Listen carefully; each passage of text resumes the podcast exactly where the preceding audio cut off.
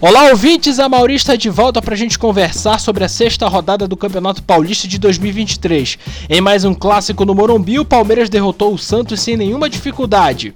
Por sua vez, o São Paulo conseguiu uma vitória sobre o Santo André na Bacia das Almas e fora de casa. Pelos campos do interior, os visitantes se deram bem. O Água Santa surpreendeu o Ituano, o São Bernardo bateu a Ferroviária e o Red Bull Bragantino derrotou o Bugre. Quebrando a escrita, São Bento e Mirassol ficaram iguais. Sem mais enrolação, vamos para mais um episódio. A rodada começou no sábado, dia 4 de fevereiro, no Walter Ribeiro em Sorocaba, com São Bento e Mirassol. O duelo começou fraco. A primeira boa chance só aconteceu aos 22 minutos e foi dos visitantes. Biro cobrou a falta, mas o goleiro Zé Carlos fez a pegada. O Bentão respondeu na sequência aos 25 minutos. Fernandinho chutou fraco de longe, sem problemas para o arqueiro César. No entanto, foi o Mirassol que abriu o marcador. Na marca dos 37 minutos, após cruzamento da esquerda, Zé Roberto estava livre e fez 1 a 0. Na segunda parte, debaixo de muita chuva, o São Bento empatou logo no início, aos 40 segundos, cruzamento da direita e depois da atrapalhada da defesa do Mirassol, Marcos Nunes deixou tudo igual. Aos 13 minutos, o árbitro marcou pênalti para o Bentão, após toque no braço de Luiz Otávio, que foi expulso depois do segundo amarelo. Só que na cobrança, Marlon chutou e o goleiro César defendeu. Depois disso, a equipe de Sorocaba pressionou em busca da virada, tendo um jogador a mais, mas o placar ficou no empate em 1 a 1. Na Fonte Luminosa em Araraquara, a Ferrinha recebeu o Tigre do ABC. O duelo foi fraco de chances na primeira parte. O São Bernardo tinha a bola, cercava a grande área, mas não arrematava na baliza.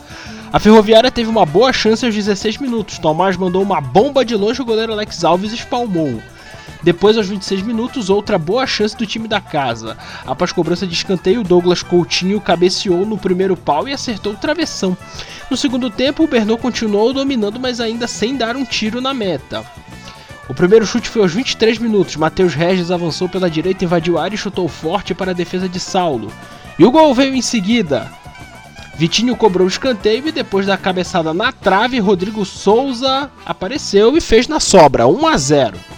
A Ferroviária quase empatou aos 29 minutos quando o Thailson mandou uma varada no travessão. Nos minutos finais, a partida virou uma trocação ali, com chances para ambos os lados, mas o São Bernardo saiu de Araraquara com uma vitória por 1 a 0. No brinco de ouro da Princesa em Campinas, o Guarani recebeu o Red Bull Bragantino. O Massa Bruta começou com tudo e teve um gol anulado logo no início. Aos 9 minutos, após boa tabela, Sorriso chutou, o goleiro Kozlinski fez a defesa. A bola bateu na trave e Bruninho fez, mas foi marcado impedimento de Bruninho no lance. Aliás, corretamente marcado. O Braga dominou a primeira etapa, sendo mais presente no campo de ataque, mas sem marcar. No segundo tempo, o time visitante voltou a marcar no início, e dessa vez valeu. Aos 8 minutos, Arthur cruzou na área, Bruninho tentou o toque, mas ela foi direto pro gol, 1 a 0 pro Braga. Depois do gol, Massa Bruta continuou dando as cartas na partida. O Bugre chegou até crescer no final do jogo para tentar o empate, mas a vitória foi mesmo para Bragança Paulista 1 a 0.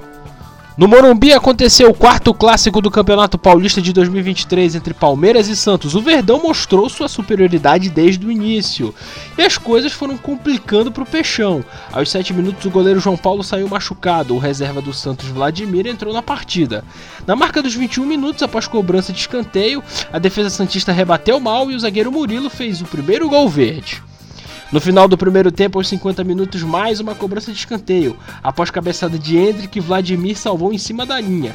Enquanto os jogadores do Palmeiras reclamavam que a bola havia entrado, no primeiro lance, Rony pegou a sobra e fez 2 a 0. No segundo tempo, o Peixe tentava, mas encontrava muitas dificuldades. E o Verdão aumentou a vantagem. Com 24 minutos, Rony foi lançado no campo de ataque e deixou a bola para o garoto Giovani fazer 3 a 0. No fim, aos 48 minutos, o Santos ainda diminuiu em cabeçada de Eduardo Bauerman e ficou nisso, Palmeiras 3 a 1. Já no domingo, dia 5 de fevereiro, no Novelli Júnior em Itu, Ituano e Água Santa se enfrentaram. No início da partida, o Netuno tomou iniciativa e se deu bem. Aos 4 minutos, o goleiro Jefferson Paulino do Ituano derrubou o Bruno Mezenga na área e o árbitro deu pênalti. Júnior Todinho cobrou e fez 1 a 0 para o Água Santa. O Galo de Itu tentou o um empate aos 21 minutos após cruzamento da direita. Quirino tentou chutar, mas foi travado pela defesa. Mesmo caído, o atacante do Ituano tentou a finalização, mas sem sucesso. Já no final da primeira parte, os visitantes ampliaram. Na marca dos 45 minutos, após cruzamento da direita, Bruno Mezenga mergulhou e fez 2 a 0. Na parte final, as equipes estavam pouco inspiradas. O Ituano ainda teve dois jogadores expulsos. Primeiro, Rafael Silva, aos 30 minutos após toque de mão no campo de ataque. E depois, aos 44 minutos, Carlão após cometer pênalti e levar o segundo amarelo. Júnior Todinho cobrou o pênalti para o Água Santa e definiu a vitória por 3 a 0 fora de casa. No Bruno José Daniel em Santo André, no ABC Paulista, o Ramalhão recebeu o São Paulo. Na primeira etapa, as equipes não tiveram grandes lances de perigo, mas o tricolor mandava no jogo e deu um pouco de trabalho para o goleiro Lucas Frigeri. A grande lance da primeira parte foi do Santo André. Na marca dos 32 minutos, Gerson Magrão invadiu a área livre de marcação, ficou de frente para o crime, mas Orejuela apareceu e conseguiu atrapalhar o chute do meia que mandou para fora. Na segunda parte, o São Paulo tinha mais volume de jogo e o Santo André chegava vez ou outra. O tricolor conseguiu a vitória nos acréscimos da partida. Com 46 minutos do segundo tempo, após cobrança de escanteio, Alan Franco subiu de cabeça, a bola bateu na trave e entrou, dando a vitória ao São Paulo sobre o Santo André por 1 a 0 no Bruno José Daniel.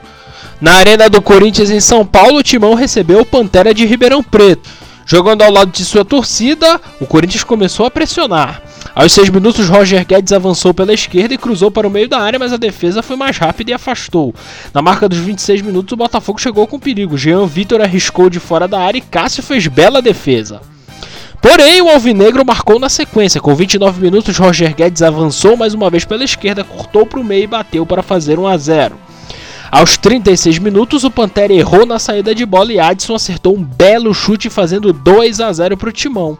No segundo tempo, a partida ficou mais parada. O Timão esteve perto de ampliar, mas ficou assim: Corinthians 2, Botafogo 0. Encerrando a rodada no Canindé, a portuguesa recebeu a Inter de Limeira. A dona da casa era a Lusa, mas quem mandava no jogo nos minutos iniciais era a veterana. Aos 3 minutos, Iago Teles recebeu na direita e chutou forte, mas o zagueiro Bruno Leonardo desviou para escanteio. O domínio da Internacional se estendeu por toda a primeira etapa. Aos 30 minutos, Matheus Oliveira arriscou de longe e o goleiro Tomazella fez boa defesa. A partida ficou paralisada por 10 minutos por conta de queda de energia no estádio do Canindé, aos 37 minutos do primeiro tempo.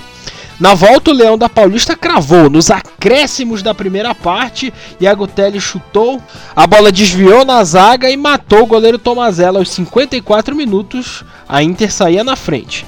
Na segunda parte, a veterana continuou atacando. Iago Teles mandou uma bomba no travessão lusitano logo aos 3 minutos. Perdendo o jogo, a portuguesa tentou o empate desesperadamente. Daniel Costa tentou por duas vezes fazer um gol olímpico em favor da Lusa sem sucesso, e a Inter venceu por 1 a 0 no Canindé. Depois da sexta rodada do Campeonato Paulista de 2023, a classificação ficou assim, ó. No grupo A, o Red Bull Bragantino está em primeiro com 10 pontos e a Internacional de Limeira vem em segundo com os mesmos 10 pontos. Mas o Massa Bruta é o líder no saldo de gols. O Botafogo é o terceiro com 8 pontos e o Santos é o último com 6 pontos. No grupo B, o São Paulo é líder com 11 pontos e o Água Santa agora é o segundo com 8 pontos. Em terceiro está o Mirassol com 5 pontos e o Guarani é o último com 4. No grupo C, o Corinthians está em primeiro com 13 pontos e o São Bento é o segundo com 9 pontos. A Ferroviária é a terceira com 4 pontos e o Ituano é o último com 3 pontos e sem vitória. No grupo D, o Palmeiras está na liderança com 14 pontos e o São Bernardo é o segundo com 11. Na terceira posição vem o Santo André com 10 pontos e a Portuguesa está em último com 4 pontos apenas. Agora vamos para o guia da sétima rodada do Campeonato Paulista de 2023. A rodada começa na terça-feira, dia 7 de fevereiro, às 19 horas e 30 minutos, no estádio José Maria de Campos Maia em Mirassol. O Mirassol enfrenta a Ferroviária com transmissão do Paulistão Play e Premier. Na quarta-feira, dia 8 de fevereiro, às 19 horas e 30 minutos, no Nabia Bichedi em Bragança Paulista, o Red Bull Bragantino recebe o São Paulo com transmissão do Paulistão Play e Premier. Às 20 horas e 30 minutos, no estádio Santa Cruz em Ribeirão Preto, Botafogo e Ituano se enfrentam com transmissão do Paulistão Play e Premier. No mesmo horário, às 20 horas e 30 minutos, no Brinco de Ouro da Princesa em Campinas, jogam Guarani e Portuguesa. HBO Max e TNT, Paulistão Play e Premier transmitem. Às 21 horas e 35 minutos, na vila mais famosa do mundo, o Santos duela contra o São Bento de Sorocaba, com transmissão da Record TV, Paulistão Play e Premier. Na quinta, dia 9 de fevereiro, às 18 horas, no Bruno José Daniel em Santo André, no ABC Paulista, o Santo André joga contra o Água Santa, com transmissão do Paulistão Play e Premier. Às 19 horas e 30 minutos no Allianz Parque em São Paulo jogam Palmeiras Internacional de Limeira. A partida terá transmissão do YouTube gratuitamente, Paulistão Play Premier. Fechando a rodada às 21 horas e 30 minutos em São Bernardo do Campo, no estádio 1 de maio, o São Bernardo recebe o Corinthians, o jogo é exclusivo da HBO Max e TNT. E assim encerramos mais um episódio de A Paulistão. Muito obrigado pela sua companhia e atenção. Voltamos na próxima rodada. Um forte abraço, fique bem e tchau!